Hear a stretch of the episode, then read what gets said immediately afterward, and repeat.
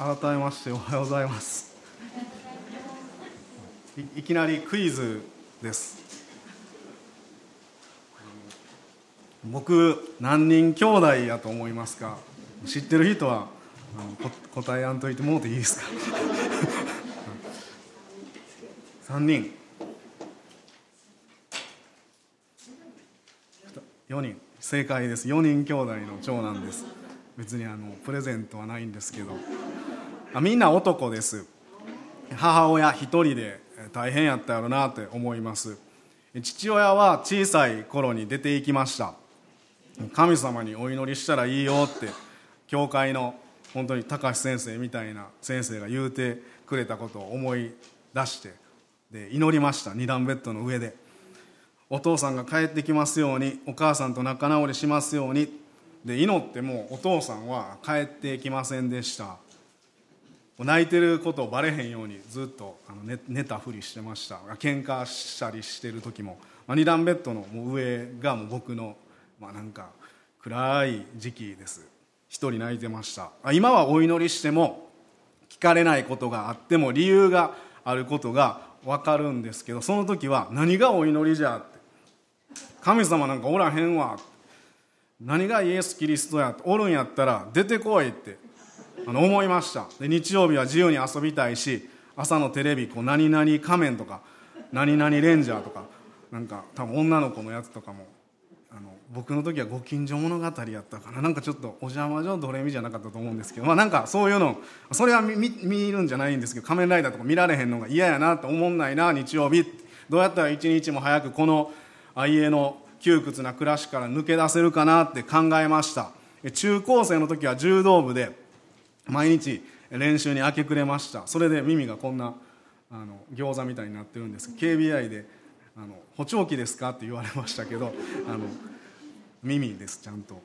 はい。もうそ柔道いっぱいしてたんであの大学の大学行く時もスポーツの推薦で行けたんですけど自衛隊で働くことにしました。理由は母親からの仕送りもらったら大学にそれで行ったら教会に誘われたらこう行かなあかんからです。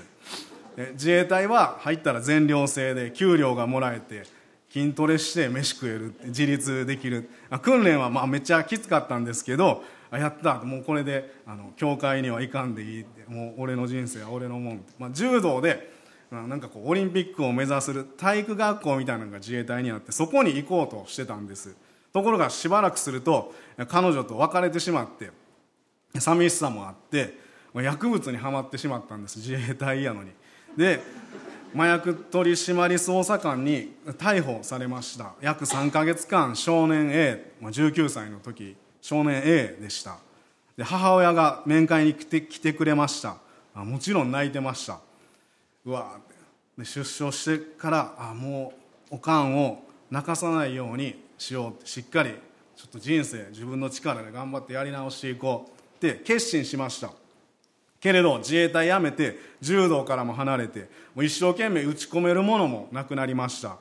で20歳で一人暮らし始めていろんなバイトもしました。コンビニスパゲティ運ぶやつ焼き鳥屋さん帽子屋さん靴屋さん、まあ、子供の頃からこう絵描くのが好きで電車に乗ってこう座ってる時もちっちゃいノート出してこう絵描いてるみたいなあの人間やったんです。でそれ声かけてきた人がいるんです。でその人は大きな壁に描いている写真を見せてくれてそんな絵好きなんやったら今度の一緒に描こうやって誘ってきました。ニューヨークとかドイツとか、まあ、フランスとかこう街にある壁に描いてある絵みたいなのを描けばいろんな人が見てくれる。その人との喋ってる中で自分の次の夢が決まりました。その日から日本中キャンバスになりました。まやったらあかんことなんですけどあっちこっちにどんどん絵を描いていきました。ねここの通りとかによくある。こっち側行ったらあれは僕じゃないですよ。はい、はい、皆さんあの絶対にあのしやんといてくださいね。まあ仲間がそれであの増えていきました。でヤクザでもない半グレでもない違法に絵を描いてあかんもんを吸うっていうグループに所属することになりました。つい数ヶ月前にもう母親を絶対泣かさへんようにしっかり人生やり直して生きていこうってあんなに固く決心したのにすぐあの崩れていきました。仲間からすげえなあんな目立つところに書いてで褒められて調子に乗ってもうもう鼻高々です。で落書きグラフィティの文化は目立つところに書けばリスペクトされるんです。変な文化です。ある日の夜も街にこう書き終わって家に帰っていきました。おっしゃ今日もあの人通り難波の千日前のとこ書いた。また調子乗れるわ。で朝方4時ぐらいに一人暮らししてる部屋に帰ってしばらくこう横になって寝ようとしてたらインターホンがピンポーンってななりました。誰やねんこんな朝早くと思って。でどんどんどんって吉田康隆警察や。アメリカ村のカメラにお前が映ってたんや。来てもらうで。でうるさいおっさんって、まあ、今はそんなん言わないですよ。うるさいおっさん何しに来たんじゃそれは折れちゃうわって。で連れて行かれました、まあ、その日から約8ヶ月間あの畳4畳ぐらいトイレ1つ窓もない部屋に入れられました。外に行け行けへん。友達とも遊ばれへん。連絡もけその時ガラケーやったの。携帯もない。遊ばれへん。めっちゃ寂しくてつまらなくて何日も何日も一人でした。捕まってからはずっと朝は6時。夜は9時に寝る健康的な生活に変わり一気に変わりました。で名前も160番っていう番号にあの変わりました。でご飯はほんまにこんな小さいあの通通気口みたいなんか入り口からこうお弁当を渡されます。動物園の動物になったように感じました。ゴリラみたいですけど。最初の1週間ぐらいは身内もあの面会できないんです。誰も。それなのにまた母親は聖書を届けに来てくれたんです。前も来たなってなんでこんな意味のないもん持ってくんねんと思って先に服持ってこいやってこう壁に投げました。じゃあ帰ってくるんです狭いから。で少し寒かったのでトレーナーとかタオル先持ってきてやって。先に聖書ですぐ帰れると思ってたのに2週間経っても1週間経ってももう出れないんです、まあ、仲間が多かったんで。である日もう気狂いそうやって。毎日毎日同じことの繰り返しやんけって。パッて聖書開きました。そしたら「罪から来る報酬は死です」って。書いてありました。もうほんまにパッて開いたらうわやばい。このまんまやったら地獄や。どないしたらいいんやろって。で捕まったら1日1回運動ルームっていう僕のその場所は太陽を浴びれる部屋へ行くっていう時間があるんです。でそこでタバコ2本だけ吸える時間があって他の人が吸うタバコをこう見てでその先の煙も見てたんです。高いところにほんまにああいう感じのあれの半分ぐらいの窓があってそこから太陽の光がこう差し込んできててで埃がふわーって煙がふわーってなってこういっぱい見えたんです。隙間から光が差して。でそれ見た時にうわ僕が今までやってきた悪いことやみたいな誇りとかなんですけどあ誇りよりも多いわ。あれもやこれもや人を裏切ったりしたな。あ殴ってしまったこともあるな。悪いことしたな。一人になっても口にするのが恥ずかしいこととかがこういっぱい見えました。で息するのも苦しくなって神様おるんやったら助けてくれってつぶやきました。で昔母親が言ってた言葉を思い出しました。やっくん聖書には僕やっくんって言われてるんですけど全然顔薬丸みたいじゃないですけどこれで笑った方は年齢がバレます、まあ、聖書には無駄な言葉は一つもないから読みやっていいことも書いてるけどほんまのことが書いてある。あいいことも書いてるけどほんまのこと書いてあるんか。で答えはこの中にあるはずや。聖書を続き読んだんですそのじゃあローマ書10章の9節19節に出会うんです、まあ、11までなぜならもしあなたの口でイエスを主と告白し、あなたの心で神はイエスを死者の中から蘇らせてくださったと信じるなら、あなたは救われるからです。人は心に信じて義と認められ、口で告白して救われるのです。聖書はこう言っています。彼に信頼する者は失望させられることがない。あそうなんやって、神様に向かって言うんか。もし言うてみよう。イエス様、あの、ごめんなさい。あのこともこのことも許してくださいイエス・キリストを信じますって祈りました別になんか毛穴が開いて計3センチ伸びるとかスーパーサイズになるとか急にスリムになるとかそんな魔法みたいなことにはなりませんでしたがああもう地獄に行かんでいいんや信じるだけであの天国に行けるんや。何もいいことしてないのに救ってくれるんや。やったって。イエス・キリストが救ってくれた。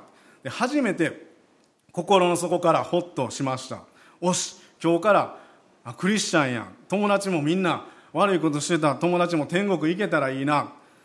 あ人のためにこのこと伝えたいな。目も見えるし耳も聞こえる。自分で歩けるし体も健康やし全部当たり前やと思ってたけど当たり前じゃなくて神様が生かしてくださってるんや。牢屋の中でそれから毎日聖書を読みました。で読んでる時にそうや。外に出やんでも今からこの部屋に入ってくる人にイエス様のことを伝えたらいいんや。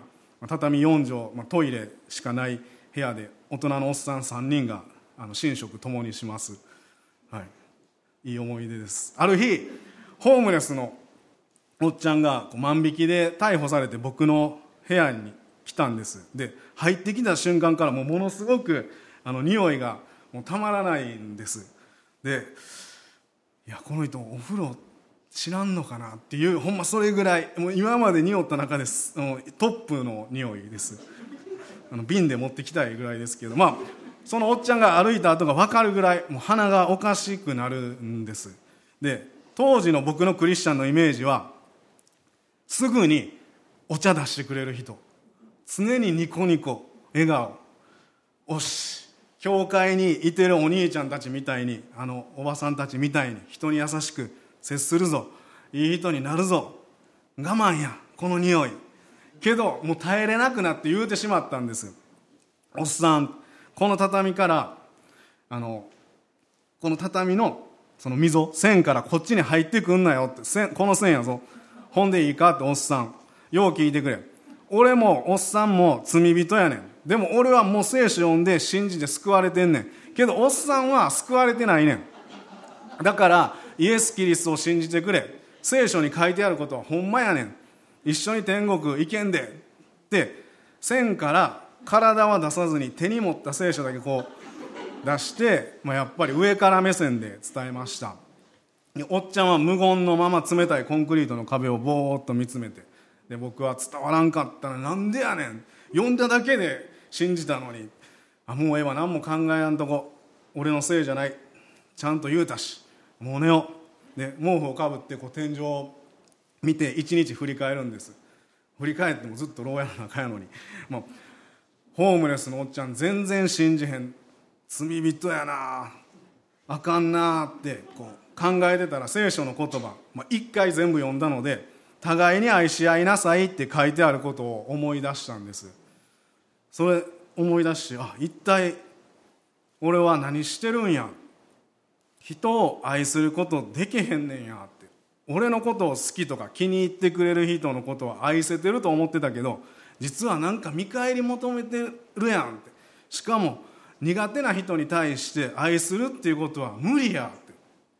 初めてその自分の内側を見つめました簡単にできるって思ってたのにできへんねんやまあいいわもうこういうこと忘れようなんかややこしい明日は明日の風が吹く神様寝ます。おやすみなさいで目つぶって寝ようとしたら心にそっと言葉が入ってくるんです。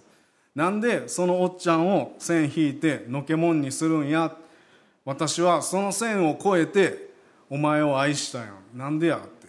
なんでそのおっちゃんを線引いてのけもんにするんや。私はその線を越えてお前を愛した。なんでやって。ずっと響くんです。あそうか。イエス様は神様やのにこの深い溝を越えてきてくれたんや。手をちょっと伸ばしただけじゃなくて体全部全存在こっちに来てくれて愛してくれたんや。もやもやした。ああれがあの神様ですよ。みたいなこの幽霊みたいなんじゃなくてほんまにこの地球上を歩いてくれはったんや。しかも歩いただけじゃなくて命を懸けて十字架にかかってくれたんやって。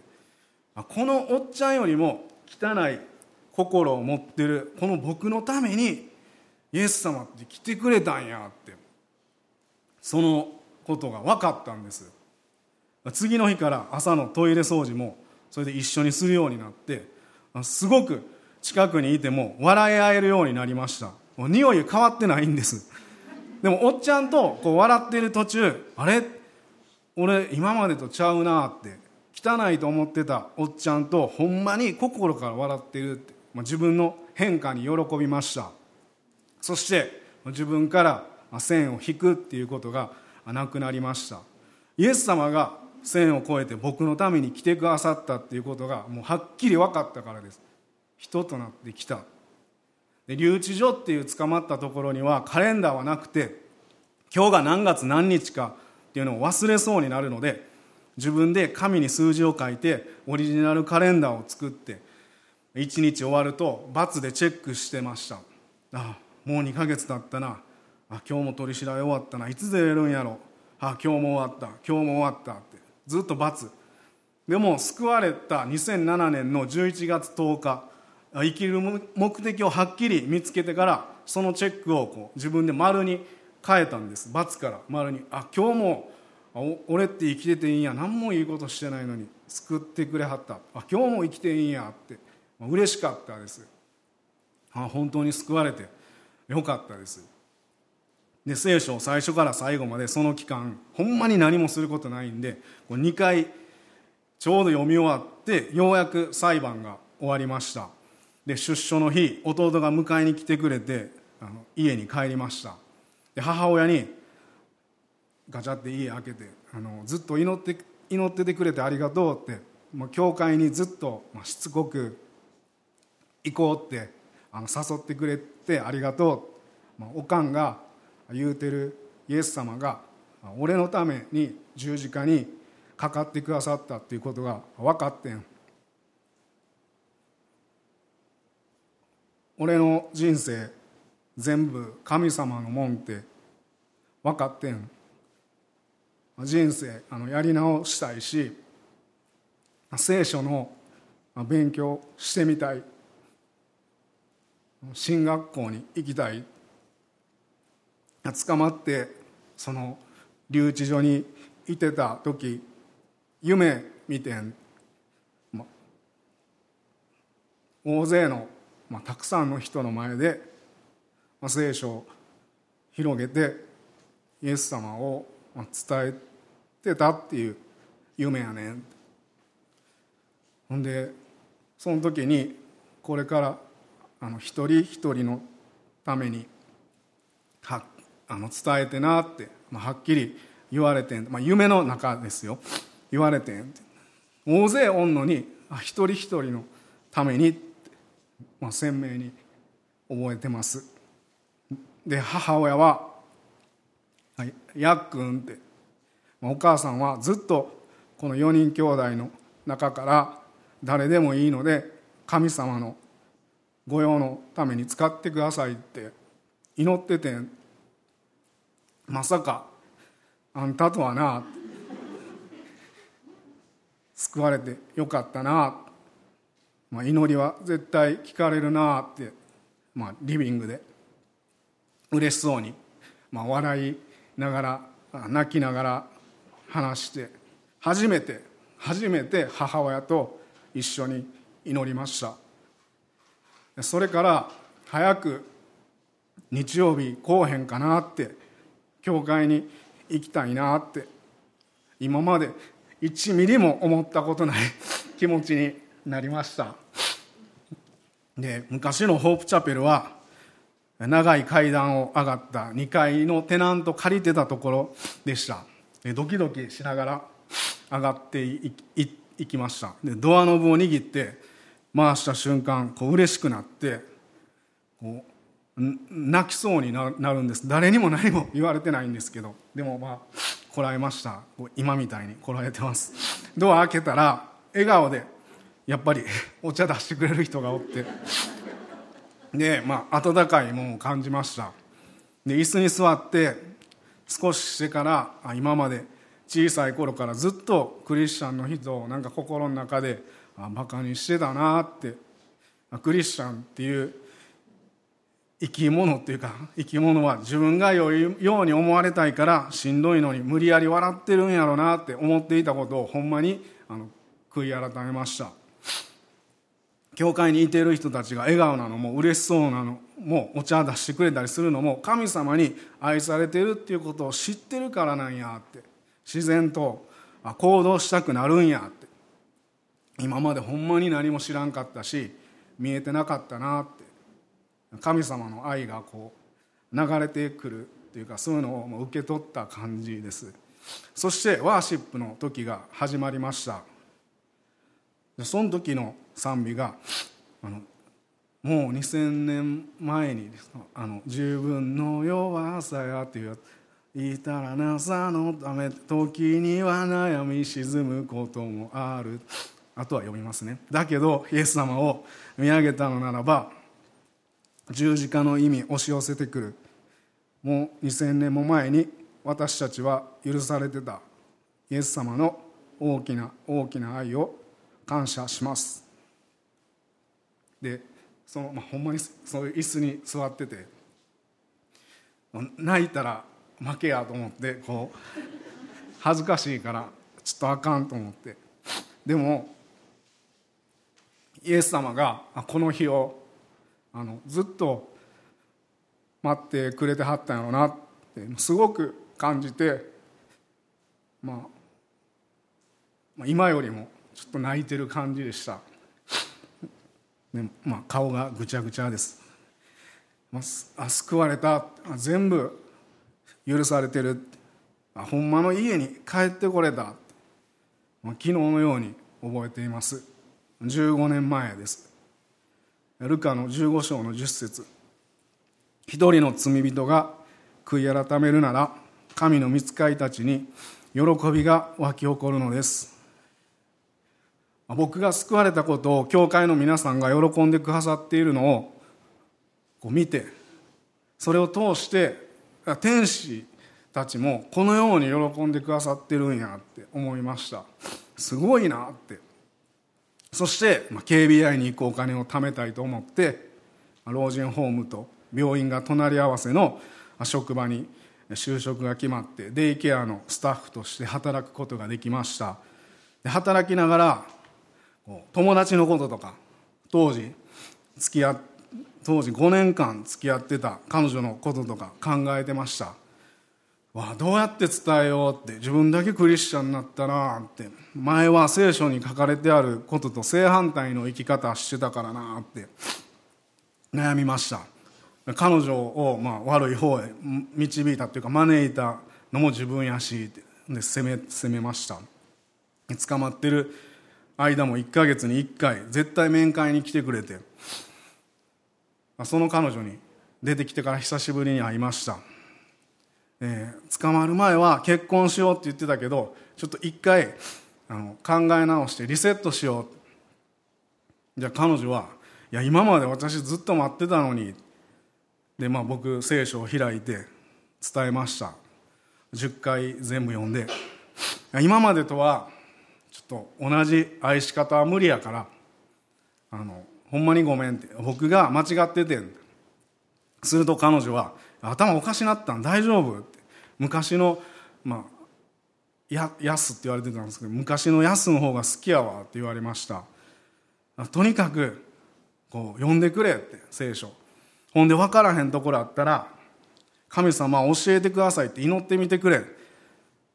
ちょっとほんまにもう昔みたいにはできへん愛されへんから一緒にこう泊まるとか無理やからって。これは何とかしなあかんと思って。彼女のこととか友達のこととかも全部自分の責任やって。もうその彼女と友達の救いは自分にかかってると思ってすごく重荷でそれを背負って毎日過ごしていました。うわクリスチャンになったらこんなにしんどいんかって。救われた時クリスチャンは罪から解放されたって思って喜んでたのに救われてからの方がなんか苦しいな何してても友達のこととか彼女が救われるためにどうしたらいいかってもう頭の中でぐるぐるぐるぐるって離れませんでした。そんな状態でも教会には毎週礼拝に行っていました。だから教会に行くって大切やなってほんまに思います。嫌やけど行くって。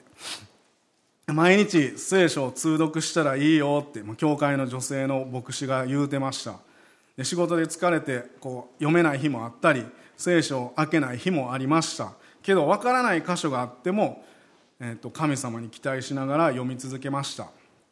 そしたら信玄の16の3節あなたのしようとすることを主に委ねよそうすればあなたの計画は揺るがない」ってあ今の僕の気持ちを神様知ってくれてるんや。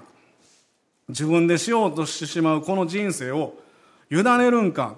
で心が動いて絵を描きたくなってこの御言葉を絵に描きました。そうか。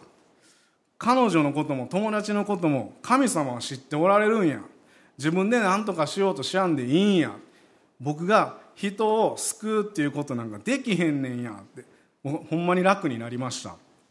イエス様がかかってくださった十字架を僕がなんか一生懸命背負おうとしなくていいんや。って。神様が僕を背負ってくれてるんや。それやのに僕は何とかしよう何とかしようとしてたんやって。神様委ねますって。もうその委ねるっていうことはなんかこう諦めるっていうことと勘違いしてました。でも神様の力を信じて委ねるお任せするっていうことができました。もうなんか未来がはっきり見えて安心したのではなくてどんな悩みの中も苦しんでる時も神様がいてくださっているっていうことを知って平安になりました。そして毎日この御言葉を思い出せますようにって祈りました。書いた時ちょうど年末年始で冬休みでした。年が明けてホープチャペルのその女性の牧師からメールが来ました。安坂君教会のホームページ変わったから見てみてって。僕すぐチェックしました。あなんかシンプルな色使いやなって思ってボケーっと見てたんです。そしたらホームページの最初に書かれてある御言葉が御言葉が僕が感動して書いた御言葉と一緒やったんです。でえー、って目を起こすってほんでもう一回見ました。間違いなく信玄16の3でした。いやこんな分厚い聖書の中から同時にこう同じ御言葉を選ぶ瞬間ってあるんやって思いました。とにかくこの御言葉を読んで無理に自分の力で友達や彼女を救ったんねんって思う重荷背負っていたリュックサックをイエス様に委ねることができました。毎日聖書を読む習慣がついてきてイエス様イエス様って、まあ、心で、まあ、叫びながら読みました。ほんま分からへんのんで勉強してこなかったんで。である時信玄31章の10節に目が留まりました。しっかりした妻を誰が見つけることができよう彼女の値打ちは真珠よりもはるかに尊い。この歌詞を読んだ時に今まで付き合ってきた人の顔はこう誰一人出てこなかったんです。でぼーっとしてたらその教会の牧師先生の顔が頭に浮かんでくるんです。え？ああいう人と結婚したらいいんか。で、まあ、自分で描いた絵を見ながらちょっと待ってよでも何歳離れてんねんって思って。あ違うわ違う。先生と結婚なんかありえへんわ。ってこれはちょっと消えてもらって。男の人やったら分かっていただけると思うんですけど、まあ、僕はまあ同い年ぐらいの人と結婚するものが普通って考えてました。でチャペルの先生は、まあ、素敵な人やけど僕にはちょっと、ま、無理やな。もう周りからどう思われるかって考えたらちょっと先生は無理やって思いました。そして僕なんかとこう一緒に歩いてくれるんかなとかいっぱい考えました。でもそこから神様にこう祈り始めました。お風呂場でこう一人で湯船に浸かりながら祈ったり電車の中でもこう思い巡らしたりだんだんどっちの道がいいか分かるようになってきました。けど神様の思いよりもこう自分のプランが心の中で勝つっていうそんな戦いが多かったんです。いやもう好きに行けやって。天国に行けんねんから前から付き合ってた彼女と今まで通りの付き合いして愛し合ったらええやんか。毎週お祈りして許してもらうように教会行ったら生活したらええやんって心の中でこう悪いやつがささやくんです。あその声聞いて。そっか。今まで付き合ってきた子がクリスチャンになって結婚すればええやん。あこれが最高の道やって思ってそれも祈りました。さっきも言うたんですが、まあ、僕、まあ、お風呂で結構祈るんです、まあ、すっぽんぽんで祈るっていう、まあ、神様の前で裸みたいなあの、まあ、祈っても平安が全くありませんでした。そんな時にこんな、まあ、聖書読んでたんで言葉を思い出したんです。新明記の11の26から28一個古い訳やと思うんですけど「見よ私は今日あなた方の前に祝福と呪いを置く」もし私が今日あなた方に命じるあなた方の神主の命令に聞き従うなら祝福を。もしあなた方の神主の命令に聞き従わず私が今日あなた方に命じる道から離れあなた方の知らなかった他の神々に従っていくなら呪いを与える。読んだ時に今までこうもやもやしていた自分の思いを取るべきか神様の教えてくださっている道を取るべきかってはっきりともうくっきりと2つに分かれたんです。で教えてくださってどっちがいいかって分かってるのにこう選ぶことがこうできないんです。情もあって。友達の手前もあるし裏切彼女を裏切りたくないし踏み出したいけどこう踏み出せない。その時に信玄の16の3章あなたのしようとすることを主に委ねよう。そうすればあなたの計画は揺るがないがこう頭に浮かんできました。あ悩みも何もかも神様全部その神様の手の中や。あなたのしようとすることを主に委ねよって言うてくれてる。あ神様の道を選ぼう。決心したんです。そしてすぐにホープチャペルであのチャペルの掃除しながらレゴブロックいじりながら僕先生と結婚すると思います。あの僕はしたいんでよかったら付き合ってくれませんか？って。レゴブロックをこうカチカチカチカチしながら。でちょっとあの間が空くんです。いやこれで無理やったらだいぶぶっ飛んだやつやなって思いながら待ちました。すると私もそう思うと言ってくれて付き合うことになりました。で付き合って1年と6ヶ月後に結婚しました。もう自分でこう握りしめていた道を選んでいたらおそらく僕はここに立ってイエス様がしてくださった証も何もしてないと思います。悪いこと悪い付き合いを続けながら日曜日はイエス様ごめんなさいって言いに来るようなギリギリの人間やったと思います。ほんで気づいたら教会には行きたくないなってっていう人間になってたかもしれません。イエス様は強引に嫌な道に導くのではなくて本当に僕の幸せを知ってくださっていた。御言葉に従って人生の道を選んだら絶対に安心です。ほんで聖書の理解が、ね、できなくても毎日もうほんまもう一文字でもいいから聖書を開いてちょびちょび読むでもいいですしそれも大切です。信玄の16の3あなたのしようとすることを主に委ねよ。そうすればあなたの計画は揺るがない。この箇所は僕のま家みたいな何かあるたんびに変える御言葉。夫婦のその指輪のこの内側にその箇所を書いてあの御言葉のその16の3っていうのを刻んでいます。結婚してちょうど13年になります。でもほんまにまあ幸せです。こんな顔ですけど。なんで KBI はずっと生き続けたんじゃなくてあの結婚のためにあの聖書学校を一旦終了するんです。で KBI 辞めてから結婚するんですこの女性と。でテニスコートであの働きました。でコートの落ち葉を集めながら広い空に向かって神様どうかあの使ってください。どこでも何でもしますっていう祈りをしました。仕事をしながら毎日じゃ毎週土曜日朝5時に起きて6時半からの八尾の蒼天祈り会に行くようにしました、まあ、コロナ前だったので祈り終えた後はパンとコーヒーでスタッフミーティングをしていました。じゃあそのリーダーの先生が何十年経っても礼拝メッセージの前日はしんどいな胃にこうへんかって言ってはったんです。僕はそれ聞いてえもう何十年も毎週のようにメッセージしてはるのにいつまでたってもなれへんのか。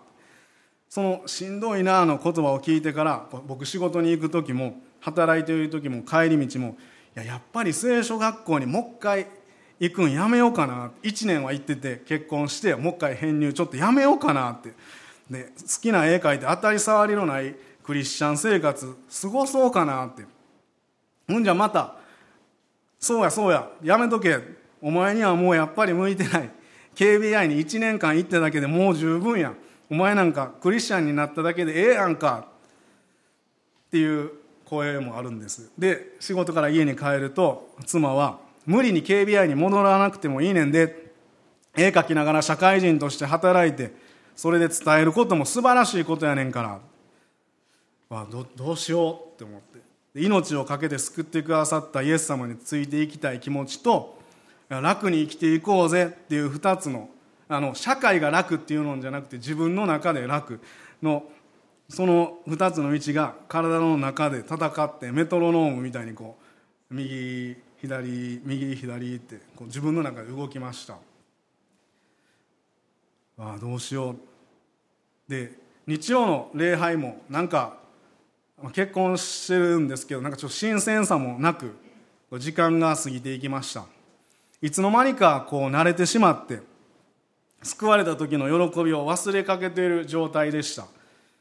で約12年前の2月生産式で読まれた御言葉が心の内側にこう刻まれるように入ってきました。第一コリントの11の23から26私は主から受けたことをあなた方に伝えたのです。すなわち主イエスは渡されるようパンを取り感謝を捧げて後それを先こう言われました。これはあなた方のための私の体です。私を覚えてこれを行いなさい。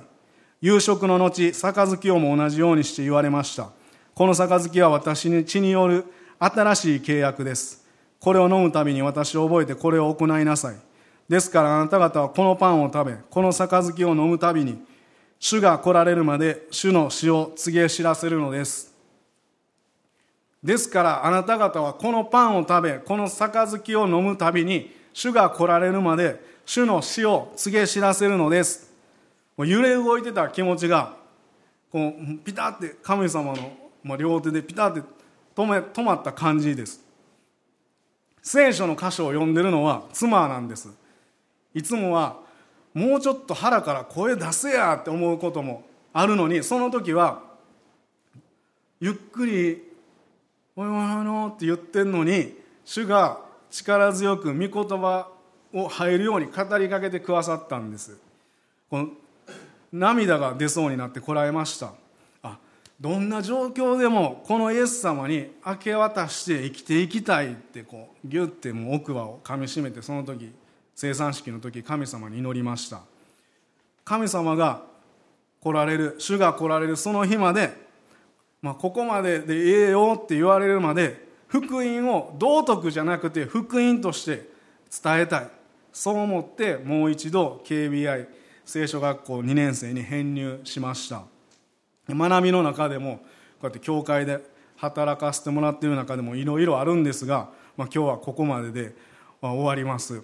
約10年前に卒業して今本当に生きがいを感じてます。いっちゃん自分の中で長く続いていることがこれです。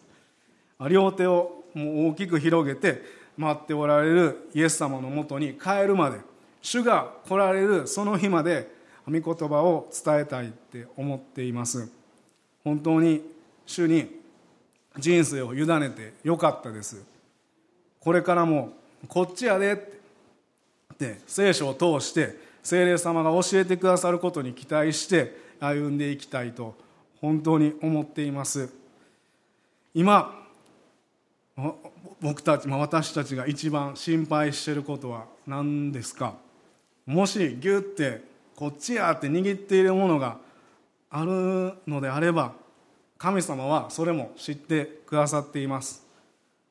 これは私の道って思っているものをイエス様の前に出してこれですって一緒に祈ってみませんか？イエス様が握ってる時も話してる時も一緒に歩んでくださいます。私たちが知らない未来を知ってくださっているお方です。ローマ書10章の10から11に彼に信頼する者は失望させられることがないって書いてます。あなたのしようとすることを主に委ねよそうすればあなたの計画は揺るがない。主が来られるまで主の死を告げ知らせるのです。死ぬっていうことを言うっていうことは復活も言うことです。僕たちみんなそういう人生です。お祈りします。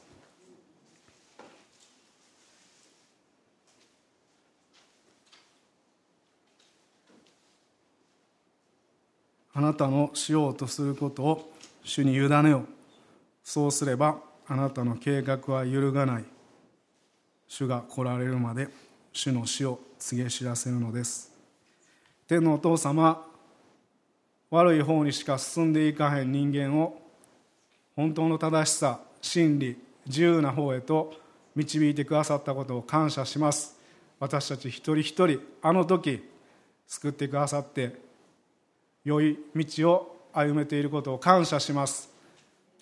あなたの前に手を広げて祈ったあの日また握っていることが今ある時全てあなたが知ってくださって怒っておられるのではなくこっちやでと優しく導いてくださっていることを感謝します。どうぞ私たち一人一人の思い祈りを聞いてくださってこれからも天に帰るまでいろんな選択肢がある中であなたの方を選びそしてそれを歩んでいくことができるように導いてください。どうか分かりやすく導いてください。よろしくお願いします。イエス・キリストのお名前によってお祈りします。アーメン。それぞれお祈りしましょう。いろんな思いがある中握っているものがあったら「神様これです」って神様の光の中で手を広げて全て裸になってお祈りしましょ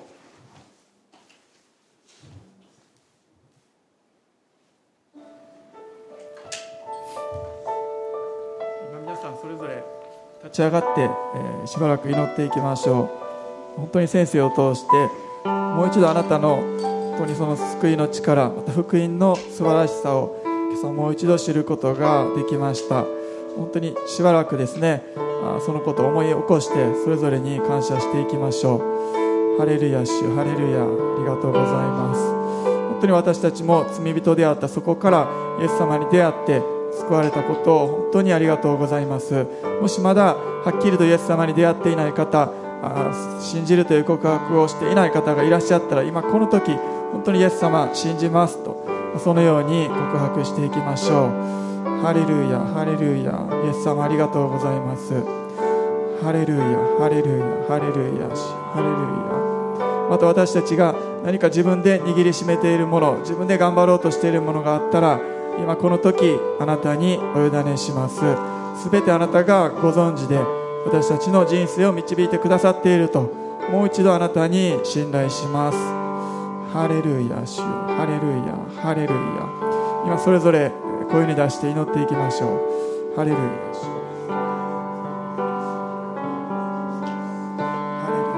私たちの人生を導いてくださっていることをありがとうございます。またそれぞれに大きな計画を用意しておられることを心からありがとうございます。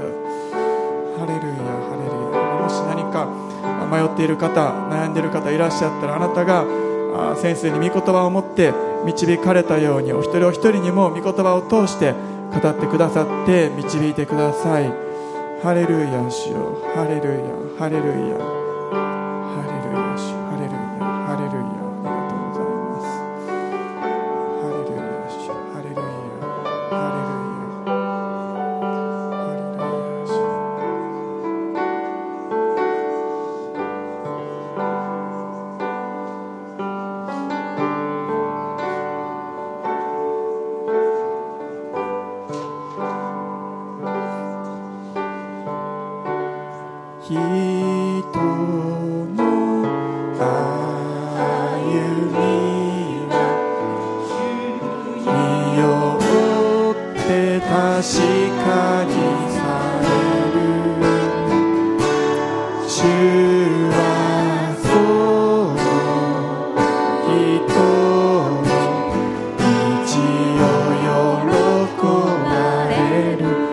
最初から賛美しましょう。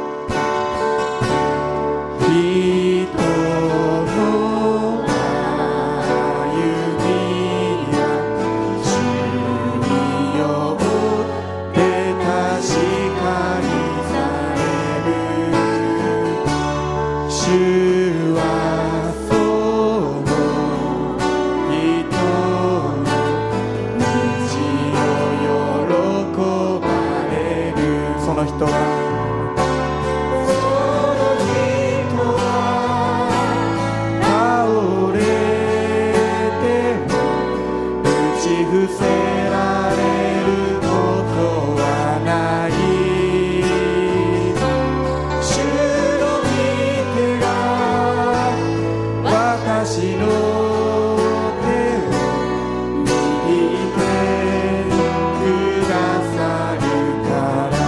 人の歩みは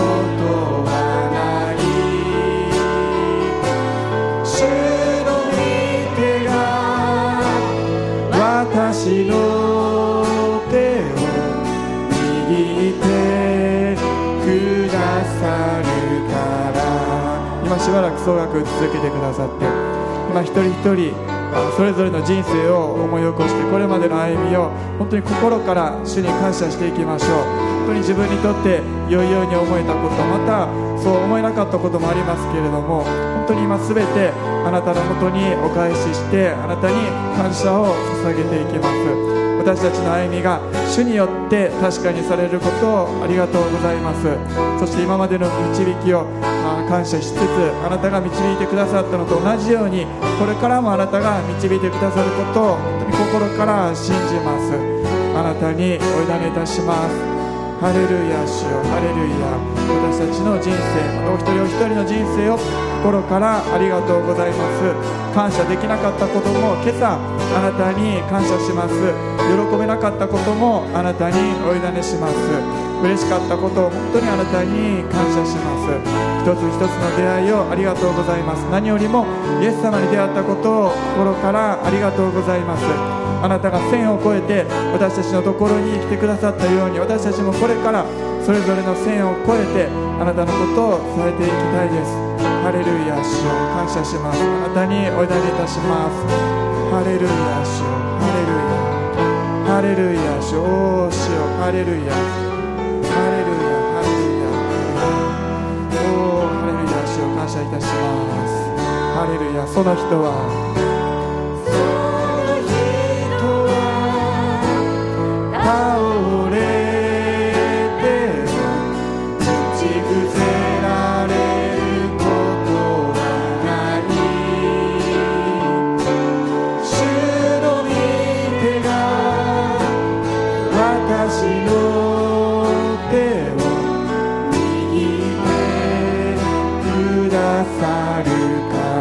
その人は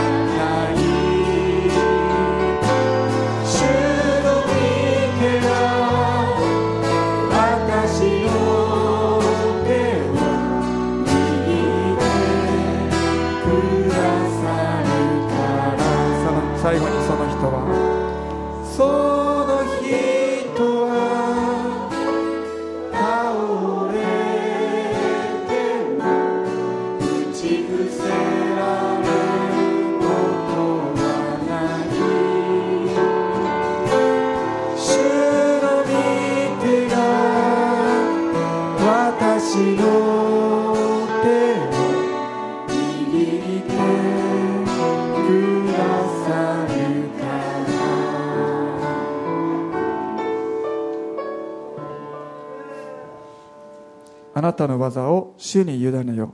そうすればあなたの計画は固く立つ。私たちの主イエス・キリストの恵み父なる神の愛精霊の親しき交わりが私たち一同の上に今よりのち常しえまでも豊かにありますように。アメン。